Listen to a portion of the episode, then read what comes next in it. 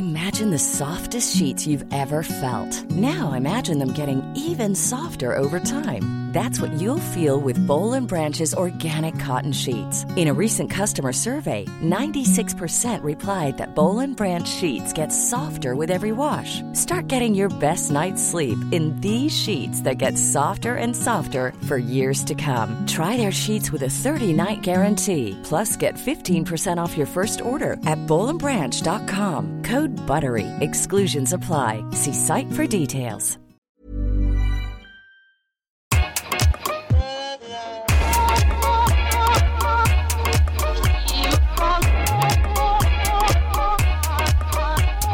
Bonjour Okaya. Bonjour Grace. Bienvenue dans ce nouvel épisode de Kif Taras, le podcast qui saute à pieds joints dans les questions raciales. Ici, on parle d'arabe, d'asiatique, de blanc, de rome, de noir, tout ça sans complexe. Alors aujourd'hui, on a euh, le grand plaisir d'être déconfiné. Ça fait euh, longtemps qu'on n'était pas, on s'était pas vu, et euh, on aborde un sujet aujourd'hui dans Kif Taras, un sujet enfantin à la fois et essentiel dans notre société, la littérature jeunesse et les représentations pour nos enfants dans les livres.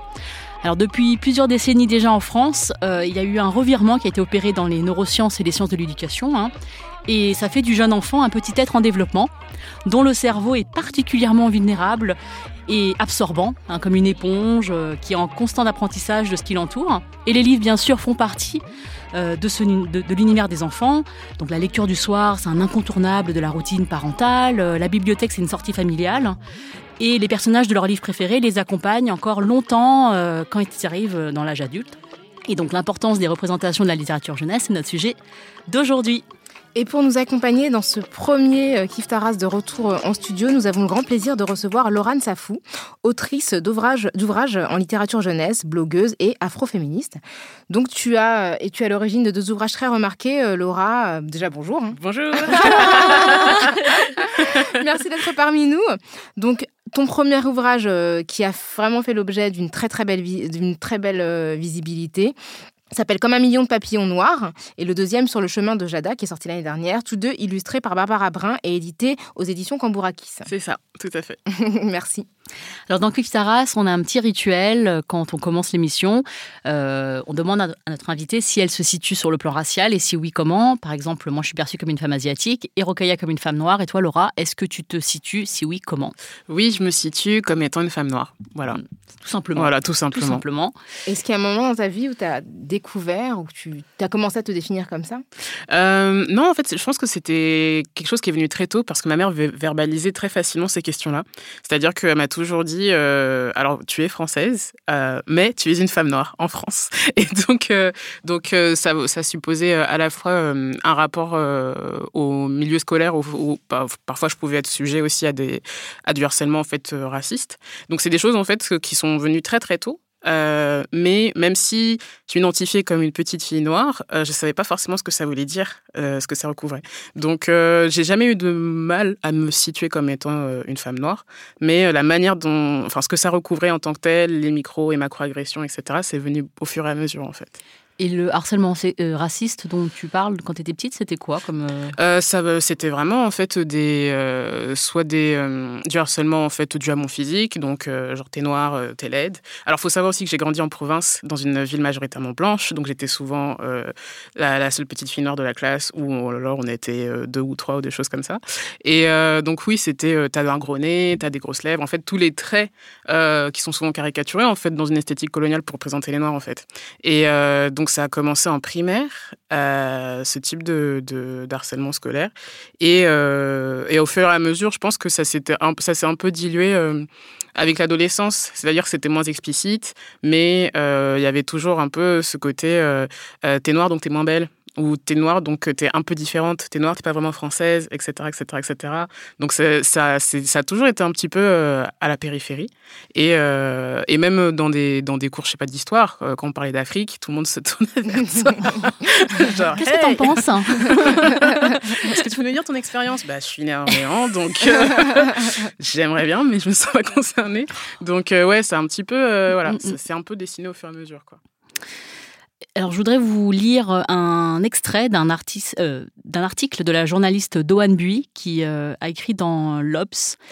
Et c'est intitulé C'est pénible, ces Chinois qui n'ont pas d'humour. Ça a été publié en 2018 euh, lors de la rediffusion à la télé du spectacle de Kev Adams et Gad Elmaleh. Donc ça parle des représentations.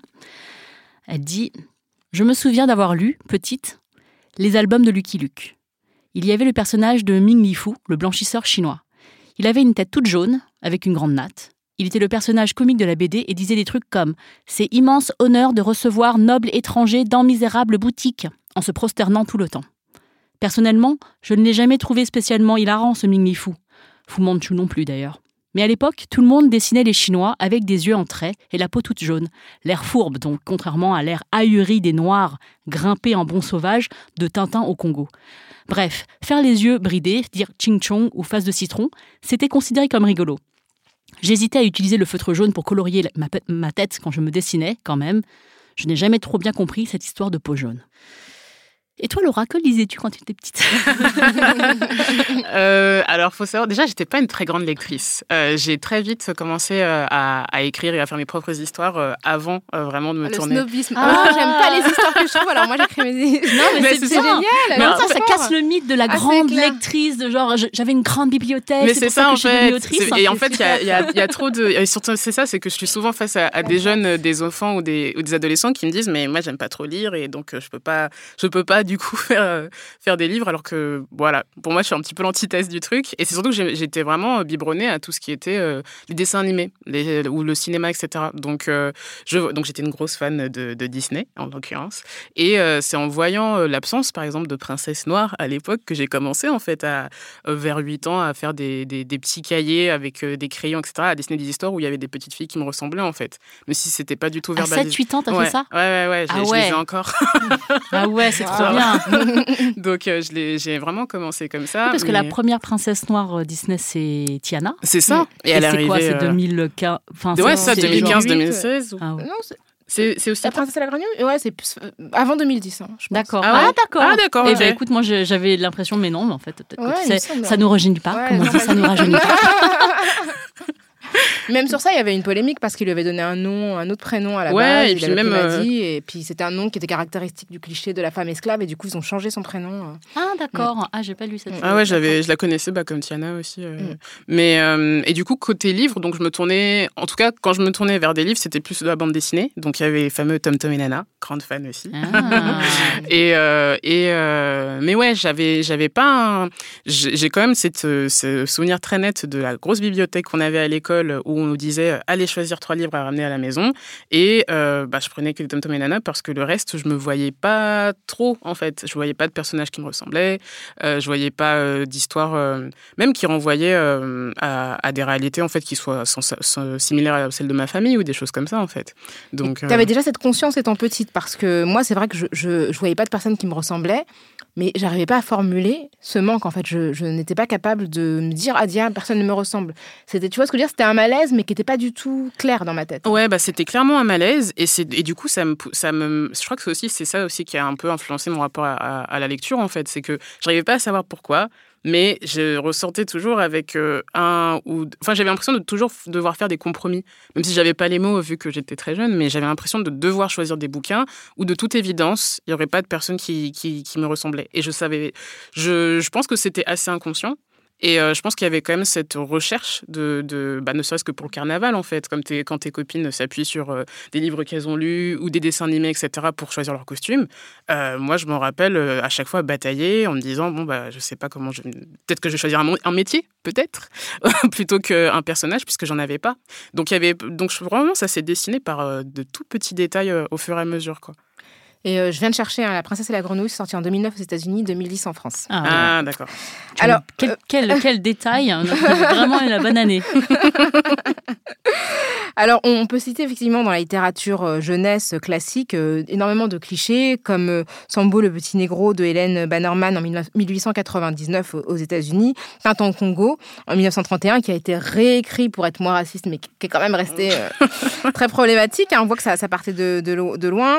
Euh, voilà, le Peter Pan de James Barnes avec les Amérindiens notamment. Il y a énormément, en fait, l'idée euh, de comment dire, des, des, les mythes américains, que ce soit les, les cow-boys, les Indiens, etc., ont beaucoup nourri, en fait, en termes de clichés racistes, euh, la littérature jeunesse. Donc, ça a vraiment accompagné des enfants euh, dans leur, euh, tout simplement dans leur, dans leur croissance. Et la question de la conscience de soi raciale a été très, très bien mise en scène dans une recherche qui date de 1947 aux États-Unis, hein, qui, qui a été faite par des psychologues Kenneth et Mamie Clark. la le fameux test de la poupée, où, en fait, on demande à des enfants qui ont, à partir de 3 ans, ce qu'ils pensent de poupées qu'on leur montre. Donc, soit les poupées sont noires, soit les poupées sont blanches. Et ce qui est vraiment euh, fou, c'est que les enfants noirs, en fait, reconnaissent dans la poupée noire des caractéristiques extrêmement négatives. Donc, qu'elle est moche, qu'elle est méchante. Et quand on demande à ces enfants à quelle poupée tu ressembles, ils s'identifient à la poupée noire. Donc, ça montre à quel point ils ont complètement intériorisé les clichés qui euh, sont associés aux personnes noires, mais que ceux qu'ils se les attribuent à eux-mêmes. Donc, ça montre effectivement euh, combien les représentations imprègnent les enfants et dès l'âge de 3 ans. Est-ce que toi, c'est quelque chose que tu as euh, en conscience lorsque aujourd'hui tu, euh, tu, tu, euh, tu, produis des histoires? Bon, On va en parler plus en détail de tes histoires, mais c'est vrai que toi, tu as mis en scène des petites filles noires dans des mhm. récits. Mhm. Est-ce que tu avais ces, justement ces, ces, ces, représentations en tête? Complètement, puisqu'en fait, quand j'ai commencé à travailler sur Camion de papillon noir avec Barbara Brun, du coup l'illustratrice, ça s'est vraiment dessiné comme toutes les choses que je ne voulais pas. C'est-à-dire qu'au niveau de l'esthétique, le côté euh, on euh, met. alors il y a déjà cette tendance à représenter des personnages noirs en européanisant en fait les traits, donc on va faire des petits nez pointus, des noirs aux yeux verts ou des choses comme ça, et sans vraiment chercher euh, soit une vraie valorisation de ces traits-là, c'est-à-dire bah, pourquoi on a le droit de voir des, lèvres charnues, on a le droit de voir des nez etc. Euh, mais voilà, soit c'était carrément cette européanisation des traits, soit j'avais le choix avec euh, l'esthétique coloniale, c'est-à-dire les noirs avec des grosses lèvres, les cheveux crépus qui sont juste des gribouillis. Ça, c'est un truc hyper présent même dans la bande dessinée des années 90 et qui, où, voilà, il y a un peu cette espèce de, d'état général où personne juge utile de travailler la, représentation de, des textures de différents types de cheveux crépus, de, de, de couleurs, ou même, voilà, euh, la, question des carnations aussi, euh, dans Camion de papillon noir, ça a vraiment été euh, euh, un, un, choix de montrer que oui, il y a des personnes noires dans ce livre, mais en fait, elles sont de différentes carnations, de différents physiques, certaines avec des cheveux courts, certaines avec des cheveux plus ou moins longs, certaines avec des cheveux, des locks, etc., etc. Donc, je savais clairement tout ce que je ne voulais pas, et du coup, ça a un peu dessiné ce qui manquait, en fait, et ce que je n'avais jamais vu euh, au fur et à mesure dans, dans, dans, les livres que, dans les livres pour enfants.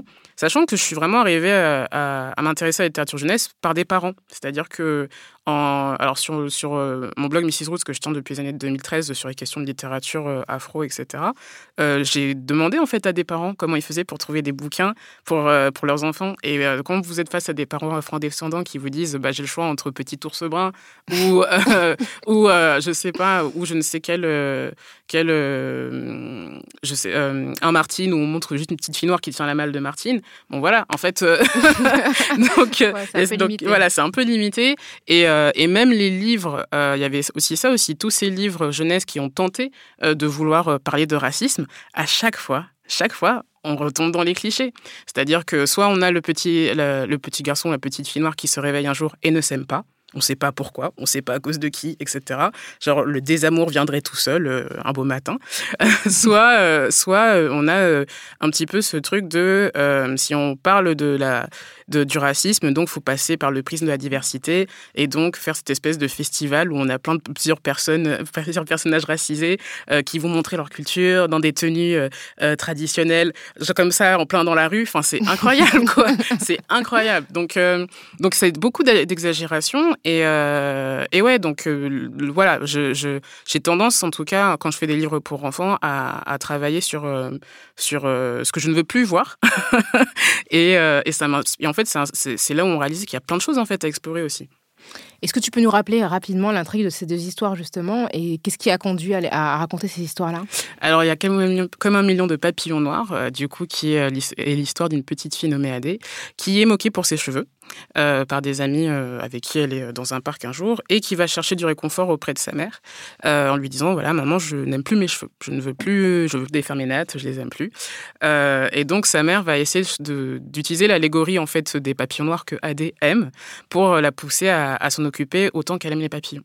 Donc Adé va la prendre va la prendre au mot dans le sens où elle va commencer à, s'occuper des cheveux en espérant que des papillons noirs en ressortent tous les soirs. Donc tous les soirs, elle va essayer, elle va utiliser le, la crème de coco, la brosse, etc., en espérant que, que des papillons noirs sortent de sa chevelure et prouvent finalement sa, beauté.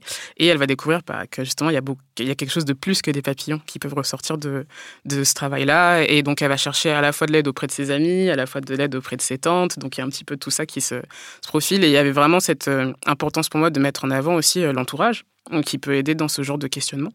Et euh, donc ça, c'est pour euh, quand même Papillon Noir, donc qui à la base était une commande euh, de la maison d'édition indépendante qui me l'avait demandé à la base. Donc c'était la maison d'édition Billy Bock, qui aujourd'hui a fermé, mais qui était une petite maison d'édition indépendante, qui travaillait vraiment sur la question de la visibilité en fait d'une réelle diversité en fait de représentation jeunesse, que ce soit sur le handicap, que ce soit sur la diversité ethnique, que ce soit sur la représentation de différentes familles homoparentale par exemple, euh, et euh, donc qui euh, est venu en me demandant si je pouvais créer une histoire autour de la citation de Toni Morrison, qui a inspiré le titre, et qui donc Toni Morrison qui comparait à, l'afro à comme un million de papillons noirs dans son dans son roman Délivrance du coup. Ensuite, pour le chemin de Djada, alors ça, c'est euh, une création que j'ai faite du coup avec euh, Kambourakis, avec qui euh, je travaille aujourd'hui, et donc qui suit donc des petites jumelles, donc Iris et Djada, qui se ressemblent en tout point, sauf que Djada est plus foncé que Iris. Et donc Djada note tous les compliments que sa sœur obtient, mais se demande pourquoi elle, elle a seulement droit à des comparaisons à du charbon, à des, des corbeaux, pourquoi elle n'a pas le droit finalement aux mêmes attentions que sa sœur en fait jumelle.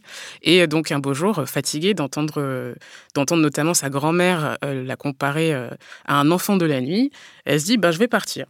je vais partir, je vais prendre mon petit, je vais prendre mon petit, non, bah, je vais prendre mon petit baluchon, euh, je vais chercher des, ces fameux enfants de la nuit euh, qui me ressemblent parce que peut-être que eux, ils sauront m'accepter tel que je suis.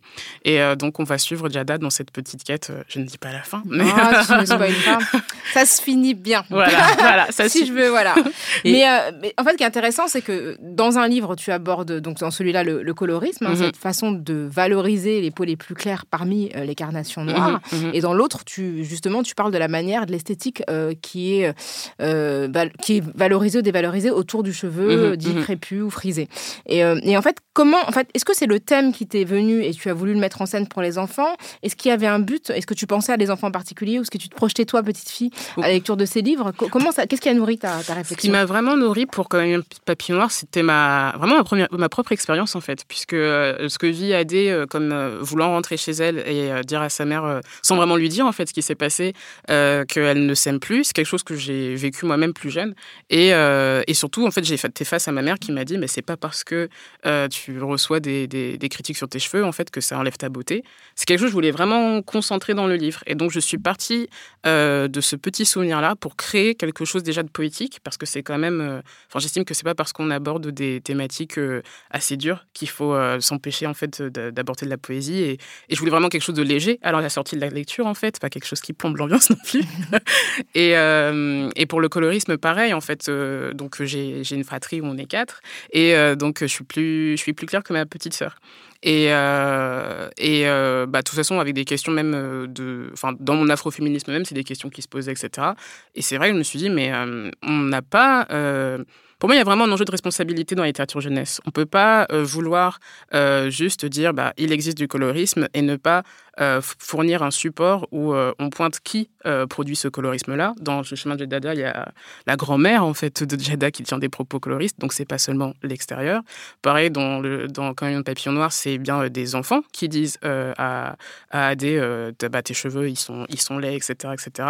Donc je pense qu'il y a je parle toujours peut-être d'expériences soit personnelles ou soit de sujets qui me tiennent à cœur pour les développer et surtout pour pointer aussi le rôle en fait que chacun a autour de ces questions-là des, des profs aujourd'hui qui euh, présentent mes livres en classe, euh, ils sont obligés en fait d'aborder ces questions-là avec les enfants. Ils peuvent pas juste dire ah c'est une histoire, bon bah voilà, euh, on va passer ça sous le sous le coude, etc. Quoi. Donc ça force une ça force une conversation et c'est vraiment ce que je vise en général pour ce type de, support. Alors les, les, livres ont été tous deux bien reçus. Bon sur le chemin de Jada c'est assez récent donc euh, j'imagine que tu n'as pas trop encore de vu, vu qu'il y a eu le confinement, etc.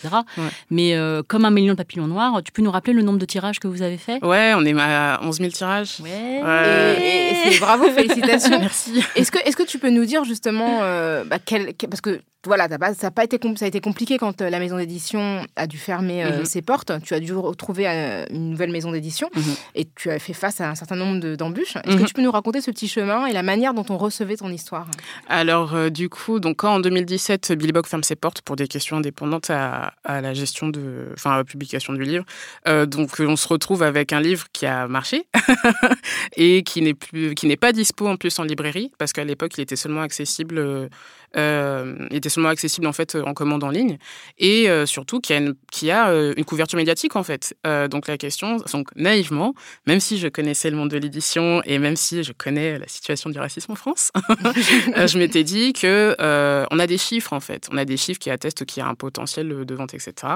Donc je me retrouve, donc on commence autant les éditeurs de Billy Book que moi-même, on commence à démarcher différentes maisons d'édition et alors, il y avait vraiment deux arguments. Il y avait l'argument euh, très pragmatique qui était qu'on venait avec un livre fini. Et donc, euh, c'est comme si on demandait à la maison d'édition d'adopter un livre qui n'est ni dans leur, euh, dans leur esthétique ou ni. Enfin, bref.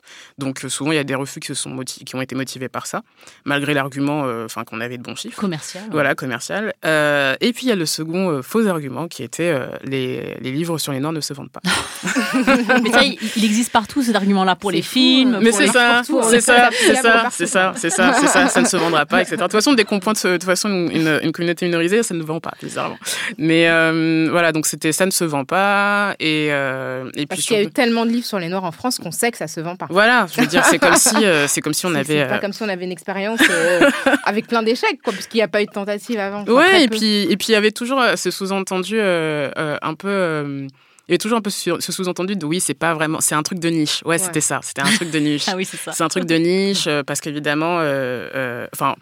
le petit Nicolas, visiblement, est plus universel qu'une petite Adé. Mm. Donc, euh, donc un petit garçon des années 60. Voilà, voilà. Ça parle, ça parle à tout le monde. Ils ne peuvent pas s'identifier. voilà. Et, et enfin, moi, j'ai, moi, j'ai offert, j'ai offert le livre à des petite fille noire, mais j'ai aussi offert le livre à mes propres enfants. Mhm. Et je peux vous dire que mes enfants s'identifient très bien à Adé. Alors après, évidemment, ils n'ont pas les mêmes cheveux ou ils n'ont pas les mêmes. Euh, mais bon, ils, lisent plein de livres où ils ne ressemblent pas au personnage. C'est ça. De toute façon, euh, il n'y a pas de problème là-dessus. Ils peuvent, ils peuvent s'identifier. Et en fait, du coup, on se retrouve. Euh, alors, et, je pense que vraiment, ce qui a été le plus violent, même si j'étais déjà assez conscient fait, de ces réalités-là dans cette industrie du livre, euh, c'est vraiment qu'avant même d'ouvrir la bouche, en fait, on, te dise ouais, mais nous on publie pas euh, une femme noire qui écrit pour des pour des petites filles noires en fait. C'est gravissime. Ah ouais. Et c'était euh, pas de bonjour, pas de. oui, mais ça va, merci.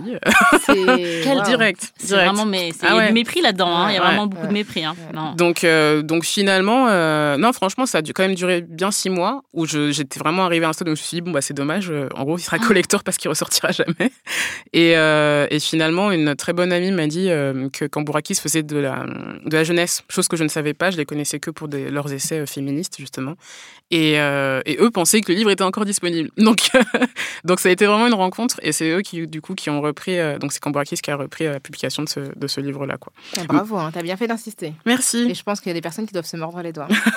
On leur passe bien le bonjour. Bonjour Et, et, et, d'ailleurs, c'est pas. Enfin, je veux dire, tout à l'heure, tu as, as, dit parce que enfin, ton livre ne rentre pas dans les cases de ce qu'on attend de du livre de diversité, que je mets mhm. des guillemets là-dessus. C'est-à-dire que soit le, le, le, le message, c'est il faut embrasser nos différences. Ça, c'est vraiment la morale de, l'histoire de, vous savez, les, toutes ces petites euh, scénettes qui, euh, ouais, on, est tous, on est tous pareils. Alors ça, c'est le truc de, euh, et euh, il faut embrasser nos différences. Et c'est ça la morale de l'histoire, c'est que sinon t'es méchant. C'est ça. Et puis surtout, en fait, y a, finalement, c'est comme si on n'avait pas le droit à un imaginaire. En fait, on peut pas, comme si on pouvait pas créer des histoires avec des personnages racisés qui sont juste une histoire. Il y a, y a, vraiment ce truc où on doit, notre présence doit servir ou justifier quelque chose.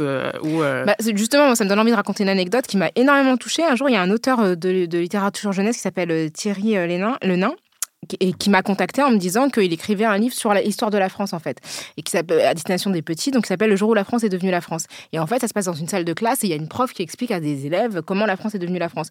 Il dit bah pour la France la prof en fait j'ai pensé à vous Et du coup, en fait, il a mis une prof, euh, et donc qui est dessinée par euh, une personne qui s'appelle Tan Portal. Et, et en fait, j'ai trouvé ça hyper intéressant. Il dit bah voilà, j'aime bien ce que vous dites, et je trouve que bah il y a pas de raison que la prof ne soit pas euh, une femme noire, tout simplement. Et ça change absolument rien à l'histoire. Et je trouve que c'est bien en fait de se dire que dans un livre de jeunesse, bah, un personnage en fait qui est une femme noire puisse aussi apporter le savoir à des élèves en fait qui s'interrogent sur qu'est-ce que la France et tout. D'ailleurs, je vous le recommande, c'est assez rigolo parce que du coup, la question c'est comment s'est constituée la France? Et les petits évidemment posent plein de questions font plein de réflexions super intéressantes. Mais je trouve que oui, c'est pas, on n'est pas obligé de le justifier tout le temps avec tout un ça. passif qui va euh, être forcément uniquement euh, concernant pour les personnes noires. Et encore une fois, et même si on met des histoires qui concernent euh, en particulier les personnes noires, je vois pas pourquoi les enfants euh, sont capables de s'identifier à des princesses ou à des gens qui ont des pouvoirs magiques, enfin, et pas euh, ne pas s'identifier à des personnes noires qu'elles peuvent croiser tous les jours dans la rue. C'est ça. Et en fait, je pense que ce qui, est- ce que, ce que, ce qui m'a, mais c'est aussi ressorti en fait avec la réception du chemin de C'est-à-dire qu'il y a eu ce truc où Barbara et moi, on s'est vraiment éclaté à faire un univers qui n'existe pas. Malgré tout, les premiers, premières présentations, même descriptives, c'était oui, ce, ce conte africain. Ah, Et j'étais là, Mais et ça, on s'est regardé, ouf, hein. et on s'est Un regardé conte ça- africain un, conte africain. C'est-à-dire que il y a la, je, parce que justement, on n'a pas dit où ça se passe, et on a inventé un et les monde. personnages sont Et noirs. les personnages sont noirs, donc les gens se sont dit, c'est un conte africain. Il y a- c'est- dingue. c'est- donc en fait, il y a vraiment même un enjeu de rééducation du lectorat. C'est-à-dire le nombre même de, en salon, en fait, de, de parents qui me disent, euh, ah ouais, mais je, je vais pas lui, c'est très joli, mais je vais pas lui acheter parce qu'il va pas se reconnaître.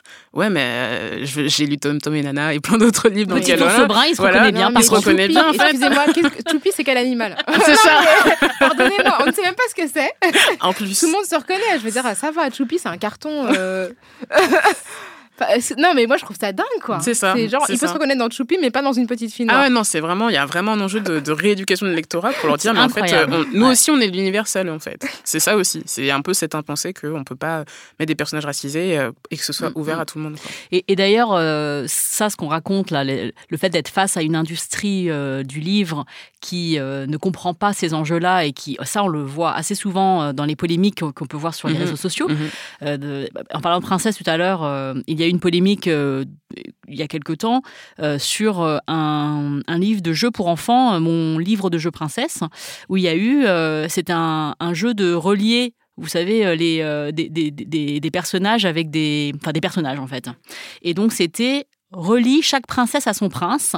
Regarde bien, ils se ressemblent un petit peu. Donc là, je je te montre juste le, vi- la- la- la- Le la- visuel. la- le visuel, mais c'est. euh, Donc on Oh, décrit en fait, il y, a waouh. quatre- il y a, il y a quatre princesses avec différentes, euh, différents types, et en face, il y a quatre princes qui ont des types similaires, donc avec différentes couleurs de peau, différents cheveux, et, euh, et en fait, il faut relier les princesses en fonction de leur couleur euh, aux princes qui ressemblent, quoi. Parce qu'évidemment, euh, l'homosexualité n'existe pas. Mais oui, voilà, mais ça, ça. Et puis les roux vont avec les roux, n'est-ce pas? Euh, les, ça. euh, les, les bruns vont avec les bruns, les ça. avec les blonds et les noirs avec les noirs parce que Ouais, c'est c'est comme une couleur de cheveux, n'est-ce pas Bah oui, tout à fait, tout à fait.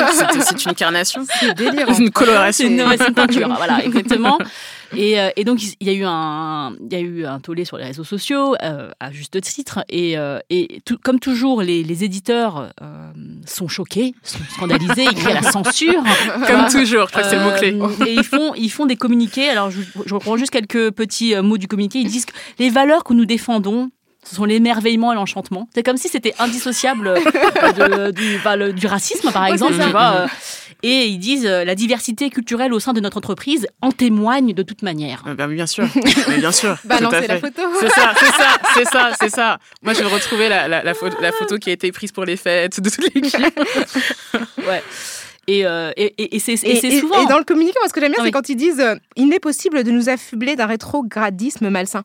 Les gens, en fait, eux-mêmes décident qu'on ne peut pas les critiquer. C'est-à-dire C'est que ça. eux, ils décident qu'ils sont complètement irréprochables et que personne, au nom de la diversité culturelle qu'ils prétendent avoir dans leur mur, euh, les critiquer et remettre en question. Alors que nous, on voit, en fait, on s'en fiche de savoir qui ils sont. On voit le résultat de. de, de- Non, ça. mais c'est très Ouais, clair. Et, et- et là, on parle de, de- de- de conséquences sur le- nos enfants. Euh, et, et imaginez la conséquence pour un enfant de relier une princesse noire à un prince noir en se disant bah c'est c'est sûr qu'ils vont ensemble. Enfin, tu vois, c'est C'est c'est délirant. c'est- c'est- euh, Mais c'est comme, il y a, c'est, je crois qu'il y avait un, un livre qui a fait euh, polémique, enfin qui revient sou- souvent comme un de ces exemples de littérature jeunesse où on ne pense pas finalement même les, les enfants racisés comme, des, les- comme un lectorat.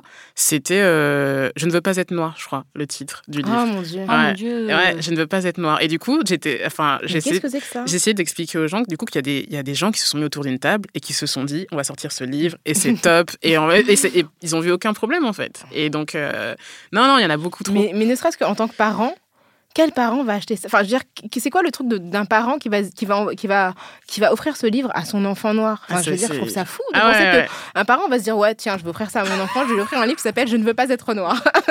Comme ça, tout ira bien dans cette famille. Ah non, mais c'est ça. Et je voudrais citer aussi euh, la, la, polémique qu'il y a eu à, propos de la comptine euh, Chang, le petit chinois, qui a eu, euh, qui a fait aussi beaucoup couler d'encre l'année il y a deux ans, je crois. donc je vous fais grâce de la lecture de la comptine, hein, mais bon voilà, il y a des rimes avec riz, litchi et yeux rikiki, donc ça vous donne un peu la, teneur du, du de l'ensemble. Hein. Et, donc c'est une, une comptine qui a été enseignée donc dans un établissement maternel privé à Aubervilliers. Donc faut dire qu'à Aubervilliers, je pense que. Il y a beaucoup d'enfants. je pense qu'il y a des enfants qui sont reconnus mal dans cette, dans, cette cantine et, de se dire qu'ils ne voient pas où est le mal et qu'ils se disent qu'on va. Toi, t'es. Enfin, non, c'est bien, on va parler de vous. Les enfants. Enfin, vous êtes au centre de l'histoire.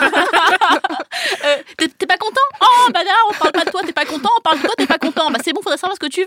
Hein. Non, mais c'est vraiment. Et, et, donc, il y a eu vraiment cette, cette prise de conscience. Enfin, ça a été annulé par, enfin ça a été interdit par le rectorat. Enfin ils ont pas, enfin interdit, ils ont juste dit qu'il fallait pas la faire. Mais ensuite après ça, il n'y a pas eu de euh, pourquoi fallait pas le faire. Ouais. Euh, parce que l'idée c'est ah non mais c'est bon, ça fait encore crier les indigénistes ou je sais pas qui. et ils, ils, se rendent pas compte de, de, des conséquences sur le psyché d'un enfant qui déjà, alors tu vois comme tu nous as raconté dans, ton enfance, tu as été moqué par rapport à tes traits physiques, des enfants à qui on dit tes yeux sont petits, tu as les yeux bridés, et en, en, plus après on apprend une comptine qui dit yeux Kiki, ah c'est toi, euh, en fait, tout converge pour que euh, l'humiliation soit parfaite.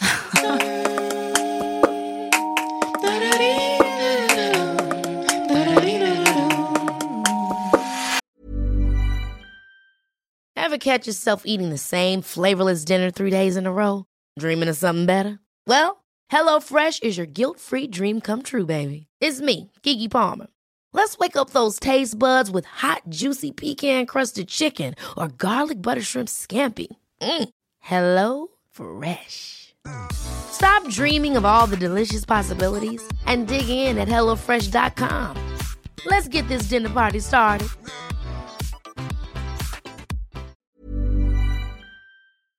Et surtout, en plus, quand euh, finalement, tout ce qui sort de l'extérieur, que ce soit. Euh, enfin, même pour un enfant qui est en classe et qui voit que son prof euh, trouve OK de faire ce type de, de, de, de comptine, c'est finalement une validation, en fait. Donc jamais en fait cet enfant racisé peut se dire genre en fait euh, il y a un problème ou je suis un problème. Il, sent qu'il y a un malaise. c'est ça qui est euh, horrible, c'est que les gens oublient que les enfants sont des éponges.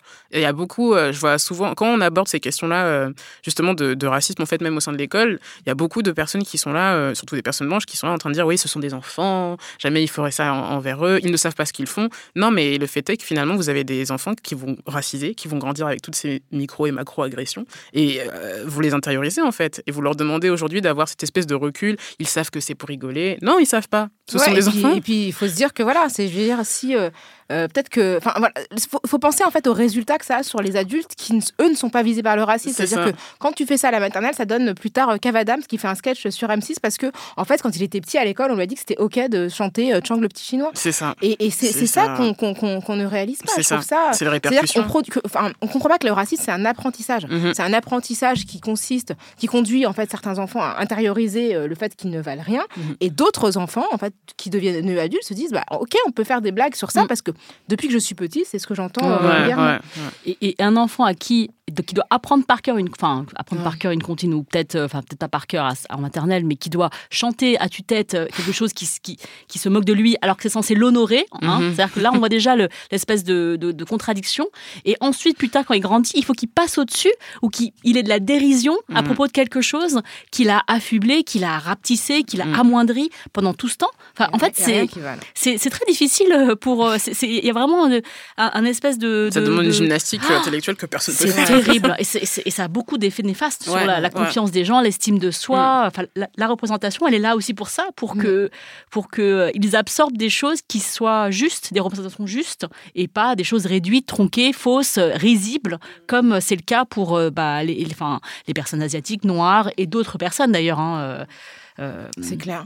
Et, et toi, du coup, quels sont les, les retours des parents qui achètent euh, tes ouvrages? Est-ce que toi, t'as- tu communiques avec eux? Est-ce que, euh, est-ce que elles- ils te font part des retours euh, par rapport à leurs enfants, mais aussi pour eux, ce qu'ils ressentent à la lecture de ces, ces ouvrages? Ouais, complètement. Euh, je pense que le plus marquant, c'est quand même euh, euh, que Papillon Noir, est- c'est un livre qui a été très porté. Il y a vraiment une communauté qui s'est formée euh, à l'époque où il n'était pas encore disponible dans les librairies. Euh, donc, que ce soit par les réseaux sociaux, il y a vraiment eu une mobilisation. Autant de parents qui disaient merci, en fait. J'ai beaucoup de merci euh, de, de, de voir en fait un, un contre-récit en fait de tout ce qu'ils voyaient euh, en général ou ne voyaient pas euh, euh, sur la sur la représentation d'enfants noirs, sur le fait qu'ils puissent avoir une conversation avec leurs enfants sur bah voilà est-ce qu'à l'école aussi on se moque de tes cheveux ou de ta peau des choses comme ça. Il y a vraiment eu un- aussi une une démarche de partage en fait. Papillon Noir, ça a été aussi le livre où beaucoup de personnes m'ont dit je, l'offre en cadeau de naissance à toutes les personnes noires que j'ai autour de moi. Et je trouvais ça génial. Je, vraiment, je trouvais ça génial que ce soit euh, que ça, bah, que finalement mon livre remplisse aussi ce, ce, ce but, que ce soit un support de discussion en fait, pas uniquement en fait chez les familles noires finalement, aussi euh, par des, il y a beaucoup de profs, euh, de psychothérapeutes, euh, de médiateurs aussi dans les milieux scolaires en fait qui ont vraiment utilisé en fait ces, ces li- ce- enfin les, surtout Papillon Noir comme support pour aborder ces questions-là euh, et surtout à tous les âges. Euh, vraiment, je crois que la partie que j'ai adorée, alors no- notamment il y avait certes les, les- les retours des parents euh, sur comment euh, leurs enfants, bah, leurs petites- des petites filles noires, euh, finalement acceptaient de faire leur propre shampoing toutes seules, ou à commencer à apprendre à se coiffer, ou aller à l'école en disant je suis coiffée comme Adé. Ah, c'est génial Donc ça, je trouvais ça T'as Adé- génial. lancé, t'as lancé Ouais. Adé, c'est vraiment une héroïne de notre temps parce que moi je Ah, franchement, mais c'est- non mais je t'a- je t'assure que moi j'ai entendu des petites filles parler d'Adé euh, Ah oui, elle vit sa vie. Franchement, moi, je- franchement, elle vit sa vie. C'est un truc incroyable. Excellent. Et, et surtout, euh, le, le- et surtout des, ouais, des, même des adultes, enfin des, des, des, femmes noires qui me disent Mais euh, j'aurais voulu avoir ce, ce, ce livre. Ah, c'est euh, un super compliment. Ouais, ce Enfin, livre plus jeune. magnifique. Ce à quoi je réponds que les, les adultes ont droit d'acheter de la jeunesse complètement. pour le petit enfant que vous avez encore en vous. Est-ce que tu dirais que, enfin, comme tu as beaucoup écrit euh, sur ton blog, euh, qui Mm. est une référence euh, afroféministe française euh, sur euh, Internet, Ouais, sous le pseudo de Mrs. Roth. Ouais, ouais. est-ce que euh, tu, enfin, est-ce que Adé et euh, Jada et sa sœur sont bah, comme, euh, enfin, une continuité de ton travail euh, afroféministe de conscientisation, de partage, de tout ça? Enfin, Ouais, complètement, complètement. Et, et, et, euh, et pour moi, en fait, c'est vraiment des créations qui sont qui s'ancrent dans ma démarche. Euh, donc après, ce que les personnes y voient en- ensuite, c'est un livre, ça s'investit en fait. Donc euh, je pense qu'il y a plein de gens qui peuvent voir plein de choses dans mes livres pour enfants sans connaître mon blog ou même tout ce que j'ai fait euh, auparavant. Mais pour moi, clairement, c'est une continuité. C'est-à-dire que je, vois ça, c'est assez organique en fait. Pour moi, c'est mettre la présence des femmes dans Comme un million de papillons noirs ou le fait de mettre en avant une petite fille noire comme Da- Jada qui soit qui a une peau foncée et de retravailler l'illustration avec des effets de lumière. Pour moi ça a du sens en fait. Ça a du sens dans le fait qu'aujourd'hui euh, on a droit en fait déjà euh, à, une estime de nous-mêmes. On a droit en fait à investir aussi un amour de nous-mêmes. On a droit euh, aussi à, partager en fait euh, à avoir des références qui nous fassent rêver et pas qu'ils soient toujours dans un contexte historique très dur parce que voilà il y a beaucoup de références historiques euh, dures euh, autour de l'histoire des communautés afro. On a droit en fait euh, à, des imaginaires en fait. Et, euh, je pense que les gens sous-estiment trop euh, le pouvoir de la fiction moi, c'est comme ça que j'ai commencé mon blog. C'est parce que bah, j'ai vu un, livre de Toni Morrison qui avait une, une héroïne noire qui euh, faisait l'aller-retour entre euh, la France et, euh, une île des Antilles, en fait.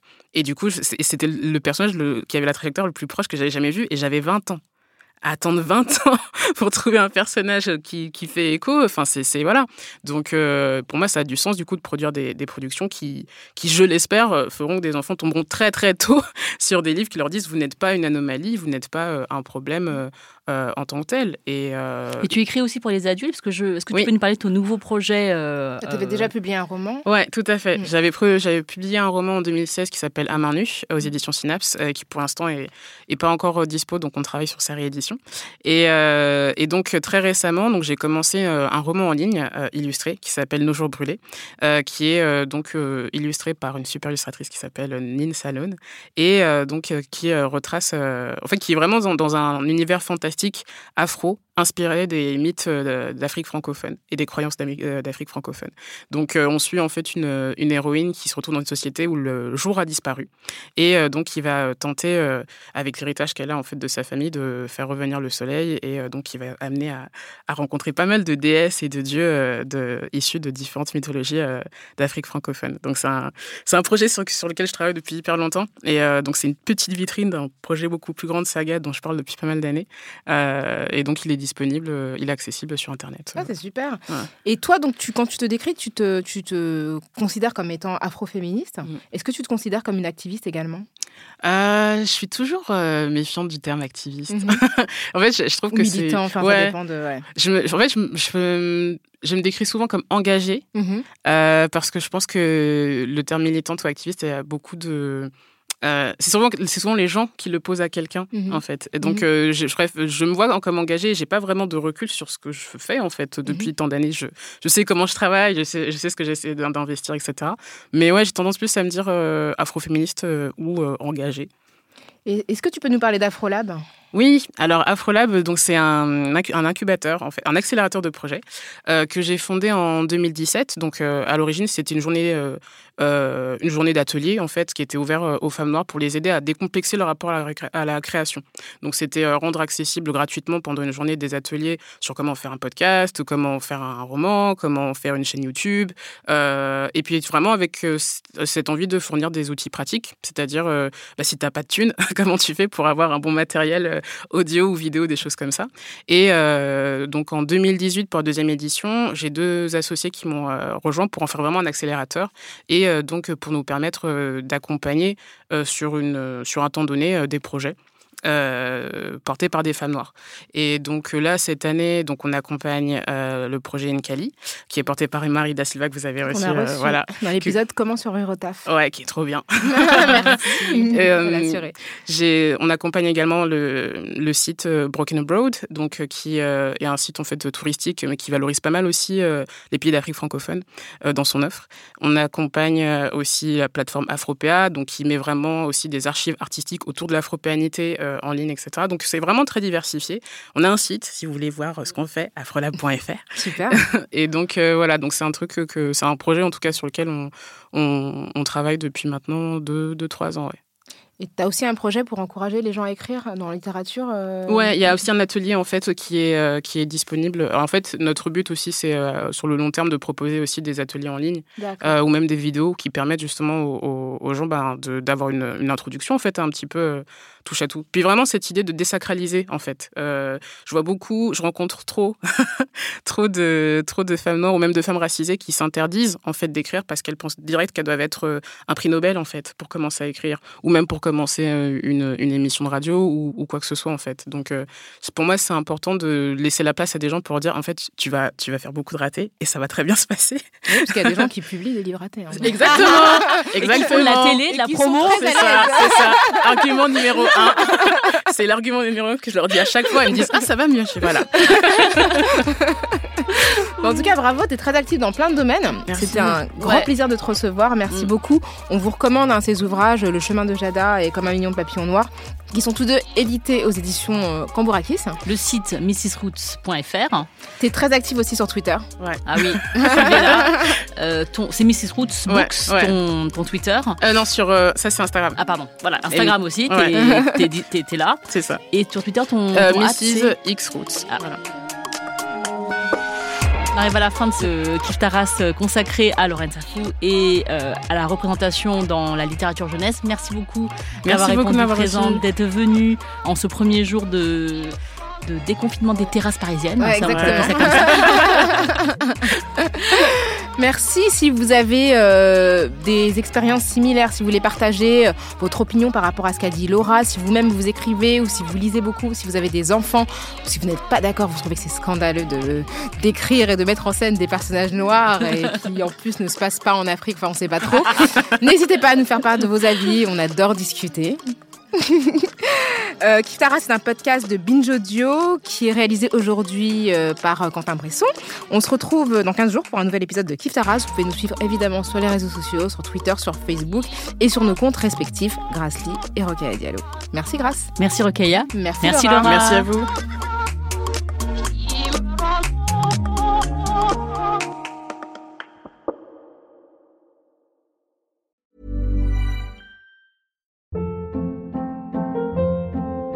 Hold up. What was that? Boring. No flavor. That was as bad as those leftovers you ate all week. Kiki Palmer here, and it's time to say hello to something fresh and guilt-free. Hello Fresh. Jazz up dinner with pecan-crusted chicken or garlic butter shrimp scampi. Now that's music to my mouth. Hello Fresh. Let's get this dinner party started. Discover all the delicious possibilities at hellofresh.com.